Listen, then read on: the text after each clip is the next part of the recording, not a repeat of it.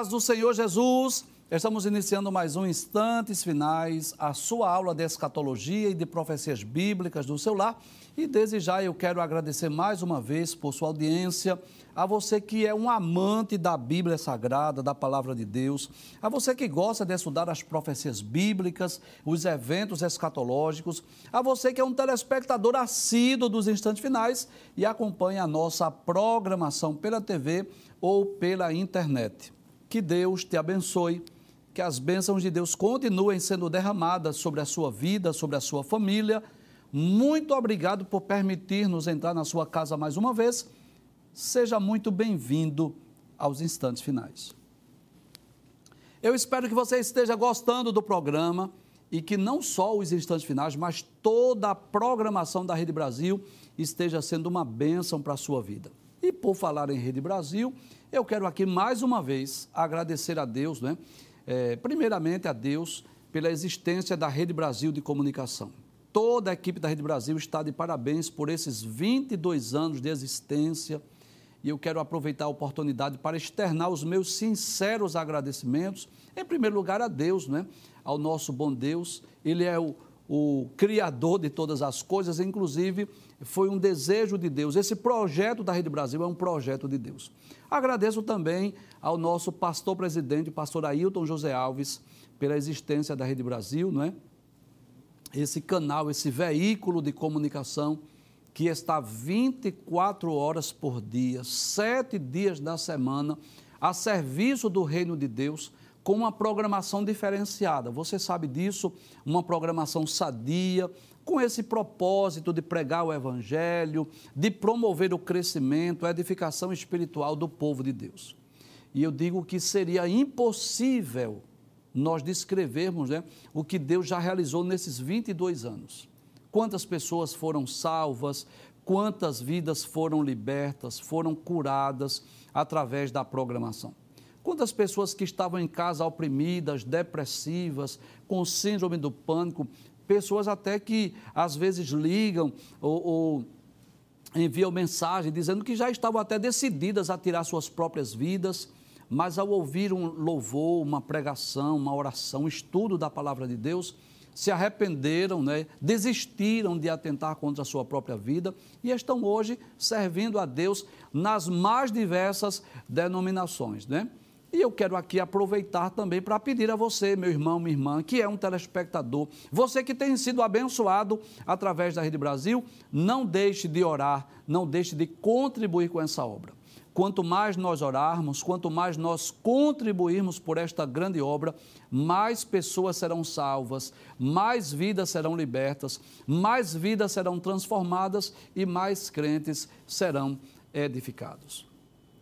Muito bem, como é do seu conhecimento, nós estamos estudando sobre a infalibilidade das profecias bíblicas, esse tema maravilhoso que já estamos estudando já há alguns meses e o nosso desejo é continuar estudando esse tema.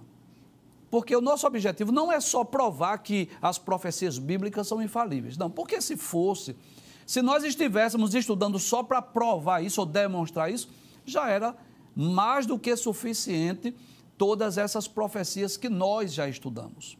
Mas o nosso intuito, o nosso propósito, o nosso objetivo é também é relembrar essas histórias bíblicas, essas profecias, é extrair lições para as nossas vidas e eu desejo que o Espírito Santo de Deus fale com você, fale ao seu coração como ele tem falado comigo. E nessas últimas semanas, nós estamos estudando algumas profecias do livro do profeta Ezequiel, que é um livro que eu vou ser sincero, difícil, complexo, existem algumas visões de Ezequiel é, que são complexas, não posso negar essa, essa realidade, mas é um livro maravilhoso, um livro extraordinário. E você sabe disso. Nós não estamos estudando esse livro versículo por versículo, porque não é esse o objetivo nessa temporada o objetivo é estudar a infalibilidade das profecias. E o que é que estamos fazendo? Estamos fazendo o mesmo que fizemos no livro de Isaías, no livro de Jeremias. Nós estamos extraindo, estamos selecionando algumas profecias, estudando o seu cumprimento e mostrando né, que a Bíblia verdadeiramente é um livro infalível, que as profecias bíblicas elas não falham. No tempo oportuno, elas se cumprem. Inclusive, essa é uma das maiores evidências de que a Bíblia é um livro inspirado por Deus. Não é a única. Eu poderia dar aqui várias, várias comprovações de que a Bíblia é um livro inspirado por Deus. Primeiro, pelo fato de a própria Bíblia dizer isso, né? Que ela foi inspirada por Deus. Pedro diz isso na sua segunda epístola, capítulo 1, versículo 19 a 21, que os homens santos de Deus falaram inspirados pelo Espírito Santo. O apóstolo Paulo diz na sua segunda epístola a Timóteo, capítulo 3, versículo 16, que toda a escritura é divinamente inspirada. Então, primeiro, a própria Bíblia comprova a sua inspiração. Segundo, os próprios escritores, eles dizem isso com muita frequência. Veio a mim a palavra do Senhor e disse o Senhor Deus. As palavras que vos falo não são palavras minhas. Enfim, os próprios escritores autenticam que as palavras que eles registraram não eram deles. Foi Deus quem disse: escreve, anota isso num livro. Terceiro, o próprio Jesus disse que a Bíblia é a palavra de Deus. Foi o próprio Jesus que chamou a Bíblia, as Escrituras, de palavra de Deus. Quarto, a harmonia da Bíblia.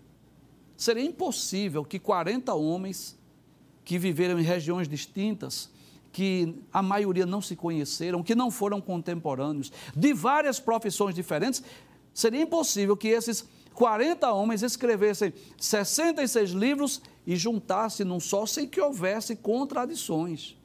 Então, a harmonia da Bíblia é uma das provas que a Bíblia é um livro inspirado por Deus. Mas, além desses argumentos, dessas provas, dessas comprovações, eu posso dizer que o cumprimento das profecias bíblicas é a maior evidência de que a Bíblia é um livro inspirado pelo Senhor. É, a, a, perfeição, a autenticidade dessas profecias, elas, elas se cumprem com tanta exatidão. Eu vou repetir essa frase. As profecias bíblicas se cumprem com tanta exatidão que os escritores da Bíblia, às vezes, os escritores não, desculpe, os críticos da Bíblia, às vezes querem dizer que o texto foi escrito posteriormente, depois do seu cumprimento, o que na verdade é impossível. Nós estamos, por exemplo, vivendo hoje, em pleno século 21, 2021, nós estamos vivendo, vivenciando cumprimento de profecias que foram preditas por Pedro, Paulo, João há dois milênios atrás, além das profecias que foram proferidas por, por Jesus. Mas eu vou dar, usar só um exemplo, só um, só um para comprovar isso. Como é que um simples pescador, que viveu há dois milênios, poderia dizer o que está ocorrendo hoje na sociedade? Pedro falou do surgimento de escarnecedores, queriam duvidar da promessa da vinda de Jesus, queriam perguntar onde está a promessa da sua vinda. Isso está na sua segunda epístola, capítulo de número 3. Então, a profecia bíblica, o cumprimento, é uma das maiores evidências de que a Bíblia é um livro inspirado por Deus. E nós estamos estudando aí já algumas profecias do livro de Ezequiel. Vamos só relembrar para nós nos situarmos. Abre a tela, por gentileza. Nós já estudamos sobre o chamado de Ezequiel. Pode passar, por gentileza. Já estudamos também o fim vem, que era o juízo, o castigo sobre a terra de Israel. Já estudamos também, pode passar a tela, por favor, a parábola das duas águias. Lembra disso? Que, que Programa maravilhoso. Se você não assistiu esse programa, eu te convido para você lá no YouTube assistir a parábola das duas águias. Muito interessante esse, esse texto. Uma águia representa a Babilônia e outra águia representa o Egito. Pode passar a tela também esse programa maravilhoso que nós estudamos no programa anterior, o Lamento da Leoa e a parábola da videira. Nós estudamos quem é essa leoa, deixa eu só relembrar: Israel, Judá, quem são esses leões, leõezinhos? Os reis de Israel. Foi também um programa maravilhoso que nós estudamos, baseado no capítulo de número 19. E hoje nós estudaremos uma das profecias mais importantes e mais conhecidas do livro de Ezequiel, que é a visão do vale de ossos secos. É, a visão do vale de ossos secos, que está lá no capítulo de número 37. E eu quero de, deixar bem claro aqui que o meu texto predileto do livro de Ezequiel está no capítulo 1 e versículo 1. É o meu versículo predileto do livro de Ezequiel. Quando Ezequiel diz que abriram os céus e ele diz: Eu vi visões de Deus. Mas o meu capítulo predileto, que eu mais gosto de, de ler, de pregar, de ensinar, é Ezequiel 37. Eu, particularmente, amo esse texto, esse capítulo, e eu espero que o Espírito Santo possa falar com você quando estivermos explicando esse texto. Mas antes de eu explicar essa profecia tão conhecida, existe até hinos que falam sobre esse, esse, essa visão, esse capítulo 37 de Ezequiel. Nós gostaríamos de falar um pouco sobre essa, esse contexto dessa visão. Que momento era esse quando Ezequiel teve essa visão e ele foi levado em espírito? E eu vou falar um pouco desse contexto, porque é, é preciso entendermos o contexto para nós entendermos o texto. Nós estudarmos a situação, o momento, onde Ezequiel estava, qual era a situação do povo judeu, para nós podermos entender melhor essa visão ou esse arrebatamento de espírito. Então, primeiro eu gostaria de dizer, é onde estava o profeta Ezequiel? O profeta Ezequiel estava entre os cativos de Judá. Você sabe disso, que Nabucodonosor levou o povo judeu em três levas. Então já tinham ido duas levas. Na primeira tinha ido Daniel, na segunda tinha ido Ezequiel com 10 mil judeus. Então Ezequiel estava em Babilônia, Daniel no palácio, Ezequiel às margens do rio Quebar. Mas havia ainda um grupo de judeus que estava lá em Jerusalém. Inclusive, o rei Zedequias é que vai na terceira leva. E eu já disse aqui, mas eu vou relembrar isso. Havia três profetas profetizando no mesmo momento: Jeremias, entre o povo judeu que não foi para a Babilônia, Daniel no palácio e Ezequiel às margens do rio Quebar.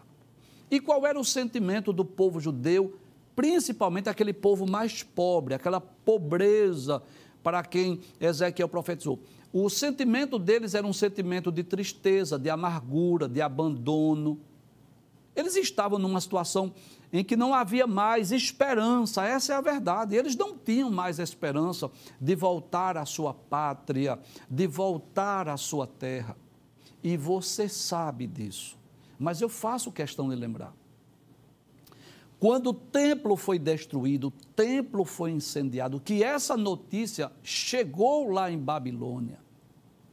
É como se acabasse completamente a esperança do povo judeu, porque você sabe disso. Os judeus, depois da construção do templo em Jerusalém, eles não ofereciam holocausto e sacrifício em mais nenhum lugar, só no templo em Jerusalém. Então, a destruição de Jerusalém, a destruição do templo.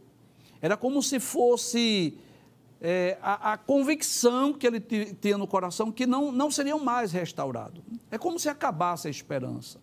É como se eles não tivessem mais aquele sentimento de fé, de ânimo e de esperança. E é nesse contexto que Deus dá a Ezequiel essa visão do capítulo 37 e ele é levado em espírito a um vale que estava cheio de ossos. Abre a tela, por gentileza. Vamos estudar o capítulo 37. Aí diz assim: Veio sobre mim a mão do Senhor. Que coisa interessante, não foi só a palavra, veio a mão do Senhor. É como se a mão de Deus viesse sobre Ezequiel. E ele diz: E o Senhor me levou em espírito. É como se ele percebesse o espírito dele saindo do corpo e disse: Me pôs no meio de um vale que estava cheio de ossos.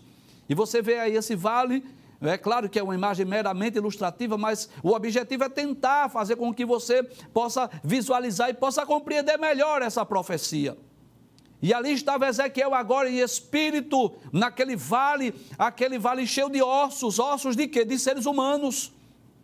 E ele diz: E me fez andar ao redor deles. Ele começou a andar, uma espécie de um cemitério a céus abertos onde havia espécie de caveiras, de ossos, de ossadas, de seres humanos espalhada. E ele diz: E eis que eram muito numerosos, ou seja, eram muitos ossos, era como se fossem os ossos de, de um grande número de pessoas. Ele diz sobre a face do vale, e estavam sequíssimos. Que coisa interessante. Traz a tela, por gentileza.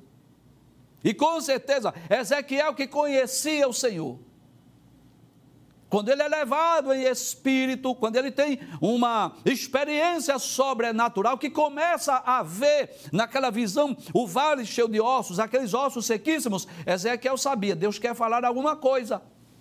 Ezequiel já tinha uma convicção, tem alguma coisa que Deus quer falar. Talvez ele não entendeu a princípio.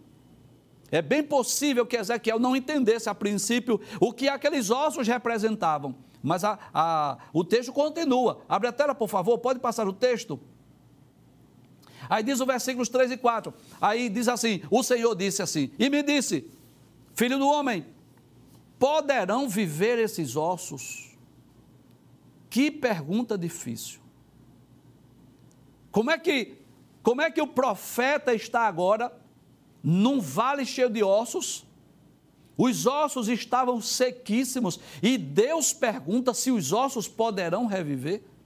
Essa pergunta não foi uma pergunta simples, foi uma pergunta fácil. Desculpe, foi uma pergunta difícil, foi uma pergunta complexa. Será que esses ossos poderão reviver?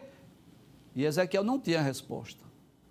Faltou, eu, eu diria, faltou fé no profeta para dizer sim, Senhor, pode.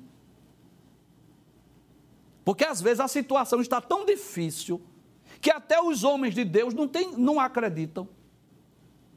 Ezequiel poderia dizer: sim, Senhor, eu creio, é possível, eu acredito. Mas eu vou repetir essa frase, que eu sei que ela tem um, o endereço certo. Às vezes a situação está tão complexa, tão difícil, que nos falta fé para acreditar, para dizer assim: sim, Senhor, é possível, eu creio. Mas ele diz assim: Senhor Jeová, tu sabes. Como que diz assim? Eu não sei, Senhor. Só, só, só tu é quem sabes. Abre a tela, por gentileza. Veja o que diz o texto. Aí ele, ele diz assim: Senhor Jeová, tu sabes. Então me disse: profetiza sobre esses ossos e diz-lhes: ossos secos, ouvi a palavra do Senhor. Que coisa interessante. Ezequiel recebe a missão agora de profetizar para ossos. Ele já tinha experiência com profecias, ele já tinha experiência em proferir profecias e escrever profecias, mas ele estava acostumado a falar para seres humanos.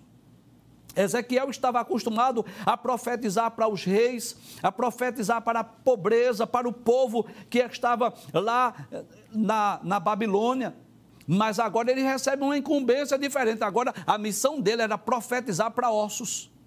Mas que coisa interessante, ele não vai titubear, ele vai profetizar. Ele diz assim: E profetizei como se me deu ordem. Passa o texto, por favor. Ele não, ele não questiona.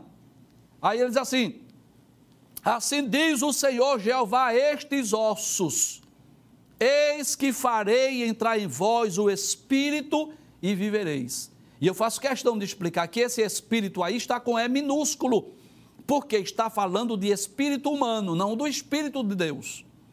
Haverá outra ocasião que eu vou explicar ainda hoje sobre espírito com E maiúsculo, mas no momento, quando ele diz: Eis que farei entrar em vós o espírito e vivereis, estava dizendo assim: o espírito que já saiu desses corpos vai entrar mais uma vez. Mas não só isso, Deus diz: E porei nervos sobre vós e farei crescer carne sobre vós, e sobre vós estenderei pele, e porei em vós o espírito, e vivereis, e sabereis que eu sou o Senhor. E é interessante que quando o profeta Ezequiel profetiza para aquele vale de ossos, aí começa a ocorrer um, um barulho, começa a ocorrer um rebuliço, e os ossos agora, depois da profecia, depois da mensagem, os ossos começam a se unir. Detalhes: cada osso ao seu osso. Passa o texto, por gentileza. Versículo 7 e 8, pode passar. Aí ele diz: Então profetizei como se me deu ordem. E houve um ruído. Primeiro houve um barulho, não é? Enquanto eu profetizava, é como se, à medida que Ezequiel fosse falando, profetizando, é como se ele começasse a ouvir o barulho se encaixando um no outro, e é como se cada osso procurasse o seu osso correto. Que coisa interessante. E ele diz, e pode deixar o texto aberto, por favor. E eis que se fez um rebuliço, e os ossos se juntaram, cada osso ao seu osso. Que coisa interessante. Traz a tela, por favor. Eu tenho certeza no meu coração que se aquele trabalho de encaixar ossos com ossos fosse para seres humanos, era preciso fazer um trabalho muito minucioso, um trabalho com pessoas especialistas para poder descobrir, porque já que os ossos estavam muito secos, estavam misturados ali naquele vale, então, para que pudesse, digamos assim, montar o esqueleto, era preciso um esforço humano, com pessoas habilitadas, experientes, que pudessem saber exatamente o osso. Mas não precisou disso. Não, não precisou que Ezequiel unisse nada. A única missão de Ezequiel qual foi? Foi profetizar. Ossos secos ouviam a palavra do Senhor. E à medida que ele profetizava, houve um, um barulho, houve um ruído, e os ossos começaram agora, olha, sem que houvesse esforço humano, os ossos começaram agora a se unir, a se encaixar. É como se os ossos deslocados começassem a se encaixar. E Deus começa a falar conosco dizendo que Ele tem o poder para colocar tudo no lugar. Que coisa maravilhosa. É como se Deus já estivesse dizendo: Eu tenho poder para trazer de volta aquilo que está separado, a colocar tudo no lugar mais uma vez. Abra, abra a tela, passe o texto mais uma vez, por gentileza. Aí ele diz: Cada osso ao seu osso. Passe o texto, versículo de número 8. Aí diz assim: Olhei e eis que vieram, depois que os ossos se unem, que coisa interessante. Depois que os esqueletos estavam montados, aí ele disse: E olhei, e eis que vieram nervos sobre eles, e cresceu carne, e estendeu peles sobre eles por cima, mas não havia neles espírito. E o que é que Deus nos ensina? Que às vezes Deus trabalha por etapas. Nem sempre Deus executa tudo de uma só vez. Quando nós lemos capítulo, os capítulos 1 e 2 de Gênesis, Deus poderia pensar, planejar e de uma só vez assim, que sejam criadas todas as coisas. E numa única frase, numa única ordem divina, surgisse o universo, surgisse o céu, os seres angelicais, o sol, a lua, as estrelas, as plantas, as árvores, os rios, a terra seca, de uma só vez. Mas Deus trabalha por etapas. Deus vai falando que haja, que haja luz e houve luz, que haja separação entre águas e águas, e apareça a porção seca, não é? e que haja um luminar maior para governar o dia, um luminar para governar. E assim Deus vai fazendo até que ele conclui. E Deus poderia dizer assim, através de Ezequiel: Ossos secos ouvi a palavra do Senhor e se transformem num grande exército. Só que Deus vai trabalhando por etapa. Primeiro, Ezequiel vê os ossos se unindo. Depois ele percebe que Deus vai, vai formando neles, naqueles ossos, colocando o nervo, colocando a carne, colocando a pele.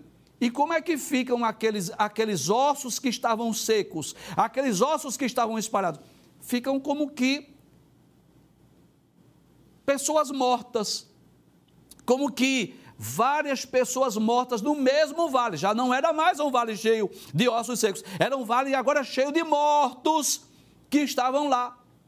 A obra ainda estava inacabada, mas Deus está trabalhando. O que é que nós aprendemos? Que muitas vezes Deus trabalha por etapas. Deus ainda não concluiu, mas Ele está trabalhando. Passa o texto mais uma vez, por gentileza. Diz assim: não havia espírito, não havia neles espírito. Passe o texto, versículo 9. Observe agora que você já olha para a imagem, claro que é ilustrativa, mas é tentando ajudar você a compreender. Observe que agora já você já não vê os ossos secos, você vê agora como que homens mortos no chão. Aí ele disse, e ele me disse, é Deus dizendo mais uma vez: Ezequiel, tu ainda vais profetizar profetiza ao Espírito. Olha que coisa interessante. Ainda não é o Espírito Santo, é o Espírito humano. Profetiza ao Filho do Homem, diz ao Espírito, assim diz o Senhor Jeová. Vem dos quatro ventos, ó Espírito, e assopra sobre esses mortos para que vivam. Então, Deus agora estava ordenando que os espíritos daqueles homens entrassem neles mais uma vez. Passe, passe o texto, por favor, versículo de número 10. Aí diz: E profetizei como ele me, me deu ordem. Então o Espírito entrou neles e viveram, e se puseram em pé, um exército grande em extremo. Você agora olha. Primeiro, Ezequiel viu o vale cheio de ossos. Depois ele viu o vale cheio de homens mortos. Mas agora ele vê um exército em pé. Ele começa naquela visão agora, olhar que agora já não tinha mais ossos, nem agora não havia mais mortos. O que havia agora eram homens em pé, era um grande exército. A visão terminou, mas Deus ainda tinha algo a dizer a Ezequiel. Passe o texto, por favor. Versículo 11, por favor. Então me disse. É Deus agora falando com Ezequiel. Filho do homem, esses ossos são toda a casa de Israel. E se Ezequiel perguntasse, ele não perguntou, mas se Ezequiel perguntasse, por que, Senhor? Por qual motivo tu estás comparando o povo de Judá, o povo de Jerusalém, com esses ossos secos? Aí Deus diz: Eis que dizem, os nossos ossos se secaram, pereceu a nossa esperança, nós estamos cortados. É por essa razão, traz a tela, por favor. É por essa razão que antes de eu explicar o capítulo 37, eu falei um pouco do contexto.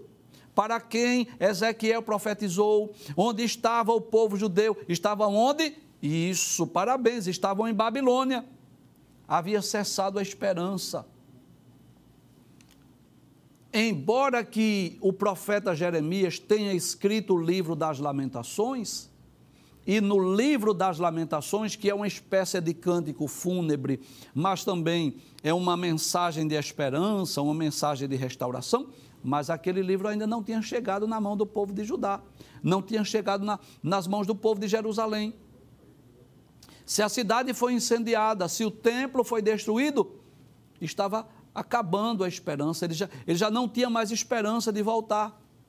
Porque quando eles foram levados para a Babilônia, mas o templo ainda estava erguido, Jerusalém ainda estava de pé, ainda havia a esperança do retorno, de retornar. Quem sabe nós vamos retornar. E agora?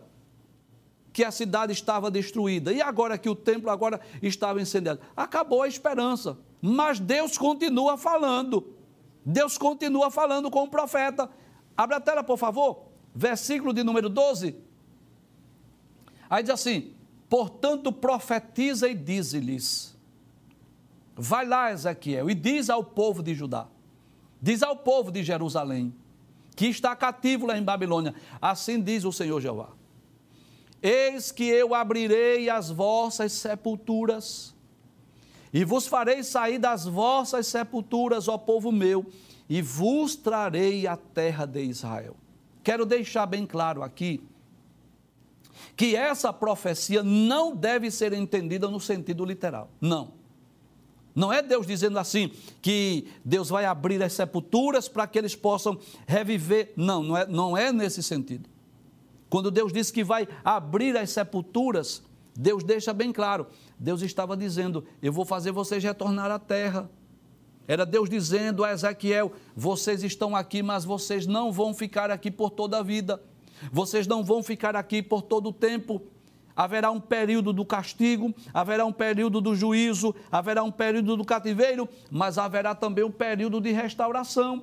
Deus estava prometendo que iria trazer o povo mais uma vez a habitar em Jerusalém. Abra a tela, por favor, mais uma vez. Observe que o texto diz: Eis que eu abrirei as vossas sepulturas e vos farei sair das vossas sepulturas, ó povo meu, e vos trarei a terra de Israel. Em outras palavras, eu vou fazer com que vocês voltem a Jerusalém.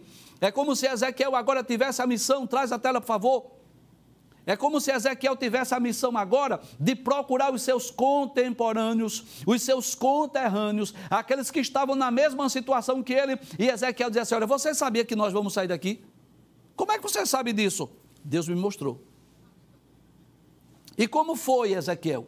Aí Ezequiel poderia dizer: eu, eu fui arrebatado em espírito. Eu percebi o meu espírito sair do corpo. E Deus me levou a um vale que estava cheio de ossos. E Deus, Deus me perguntou: esses ossos poderão reviver? Eu disse: Senhor, tu sabes. Ele disse: profetiza. E ele disse: Eu profetizei como se me deu ordem. E quando eu profetizei, houve um barulho, houve um rebuliço, os ossos se uniram, criaram nevo, pele e carne, mas ficaram como mortos.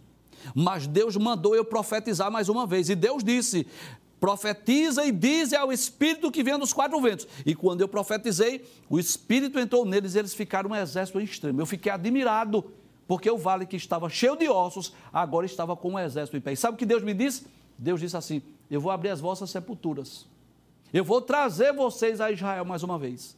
Era Ezequiel dizendo assim: O Deus que vos trouxe para cá é o Deus que vos levará novamente para a terra de Judá, para a cidade de Jerusalém. Abra a tela mais uma vez, por favor, versículo 13. Aí diz assim: Portanto, é, e sabereis que eu sou o Senhor, quando eu abrir as vossas sepulturas e vos fizer sair das vossas sepulturas, ó povo meu. E porei em vós o meu espírito. Eita, agora o espírito está com E maiúsculo. Deus está falando não só de restauração física, Deus está falando de restauração espiritual. Porque agora o Espírito é o Espírito Santo. E eu vou explicar que essa profecia ainda tem um período de tempo futuro. Eu vou falar sobre isso. Aí Deus diz: E vivereis, e vos porei na vossa terra, e sabereis que eu, o Senhor, disse isso e o fiz diz o Senhor. Que coisa interessante. Que profecia extraordinária. Porque Deus diz a Ezequiel: não queria fazer, mas Deus já disse como se já tivesse feito. E eu vou ler mais uma vez. Abre a tela, por favor. Observe que Deus diz assim: E porei em vós o, o meu espírito, e vivereis e vos porei na vossa terra. Em outras palavras, eu vou devolver vocês a terra de Judá e de Jerusalém. E sabereis que eu, Senhor, disse isso e o fiz. Observe, Deus não disse, eu disse e vou fazer. Deus disse e o fiz. Porque na, na presciência de Deus, Deus já tinha feito, Deus já tinha decidido, Deus já tinha tomado a decisão. Aí diz mais: diz o Senhor. Era essa a mensagem de Ezequiel ao povo de Judá e de Jerusalém. Traz a tela, por favor. Será que essa profecia já se cumpriu? Será que essa profecia tem um, um cumprimento futuro? E eu posso dizer que, em certo aspecto, essa profecia já se cumpriu no passado, em duas ocasiões. Primeiro, cumpriu-se nos dias de Esdras, de Zorobabel, de Neemias, quando eles foram autorizados a voltar para Jerusalém para reconstruir a cidade, para reconstruir o templo, para restaurar os muros. Foi, foi cumprida aquela profecia. Eu posso dizer também que, em certo aspecto, essa profecia se cumpriu em maio de 1948, porque você sabe disso, que no ano 70 da era cristã, aproximadamente quatro décadas depois que Jesus foi morto, foi crucificado, Quatro décadas depois, mais ou menos, no ano 70, o general Tito invadiu Jerusalém. E quando ele invadiu Jerusalém, incendiou a cidade mais uma vez e muitos judeus foram espalhados pelo mundo. E o povo ficou quase dois milênios, quase dois mil anos fora da sua pátria, fora da sua terra. E eles voltaram em maio de 1948. Então, eu posso dizer que um segundo tempo do cumprimento dessa profecia ocorreu também em maio de 1948. Mas há um aspecto ainda futuro dessa profecia que só ocorrerá na ocasião da vinda de Jesus em glória, que é a ocasião da restauração do povo de, de Jerusalém, quando Deus disse que eu vou colocar em vocês o meu espírito, e esse meu espírito é com E maiúsculo. Então, esse aspecto da profecia só vai se cumprir quando Jesus vier em sua glória, que é quando os judeus na ocasião da vinda de Jesus em glória, eles irão reconhecer Jesus como o Messias esperado. Mas vamos ao menos estudar a primeira parte do cumprimento dessa profecia, embora que ela tenha um aspecto futuro, mas em parte ela já se cumpriu.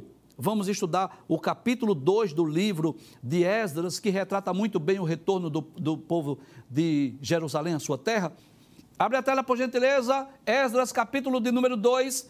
É bom lembrar que essa profecia se cumpriu depois de aproximadamente 70 anos, quando Ciro, o rei da Pérsia, autorizou o povo judeu a retornar.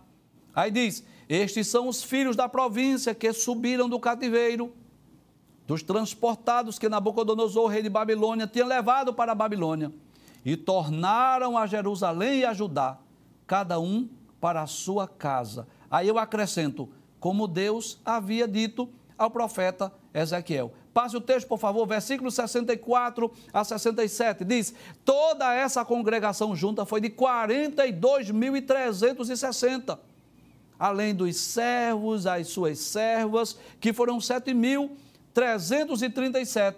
Também tinham 200 cantores e cantoras. Veja a grande multidão que voltou, não é?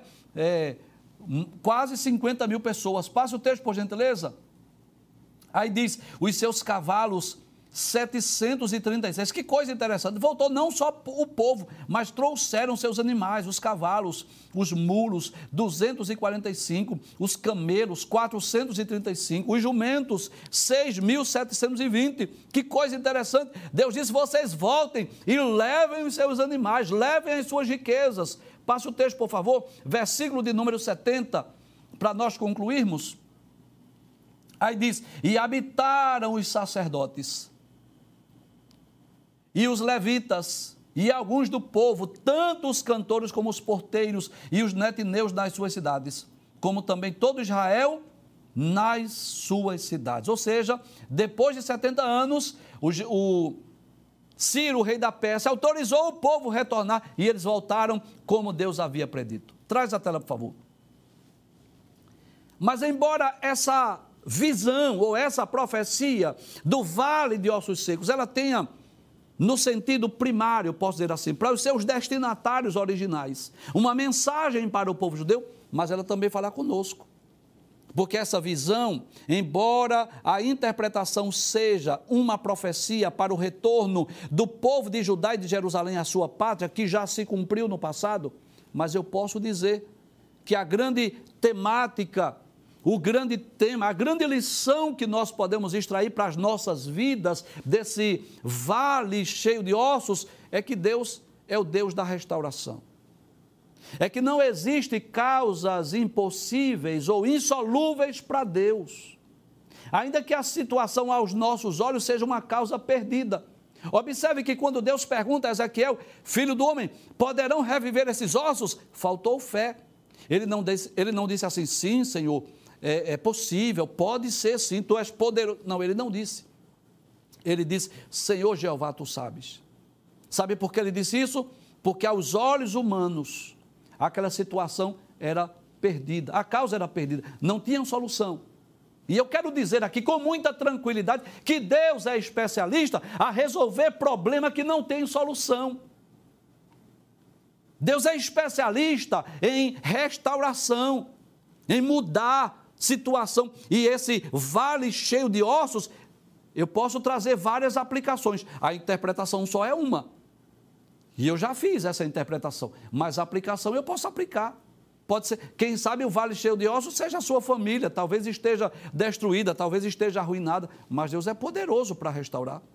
Talvez esse vale cheio de ossos represente a sua empresa, a sua indústria, represente a sua loja, o seu comércio. Talvez você esteja falido, talvez você esteja vendo que é uma situação difícil, complexa. Talvez você não veja a solução, mas Deus pode restaurar.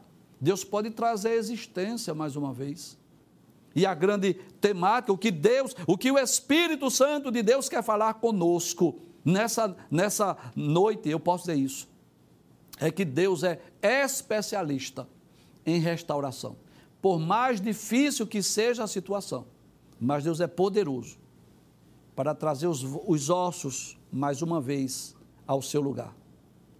Para fazer com que depois crie nevo, pele e carne. E para depois colocar o espírito. Para que onde antes só tinha ossos secos, você possa ver depois um grande exército, porque Deus não mudou. E Deus é especialista em fazer o que o homem não pode. Quando a gente não pode fazer, quando a gente não sabe fazer e não tem ninguém que possa resolver, Deus entra em cena e muda a história.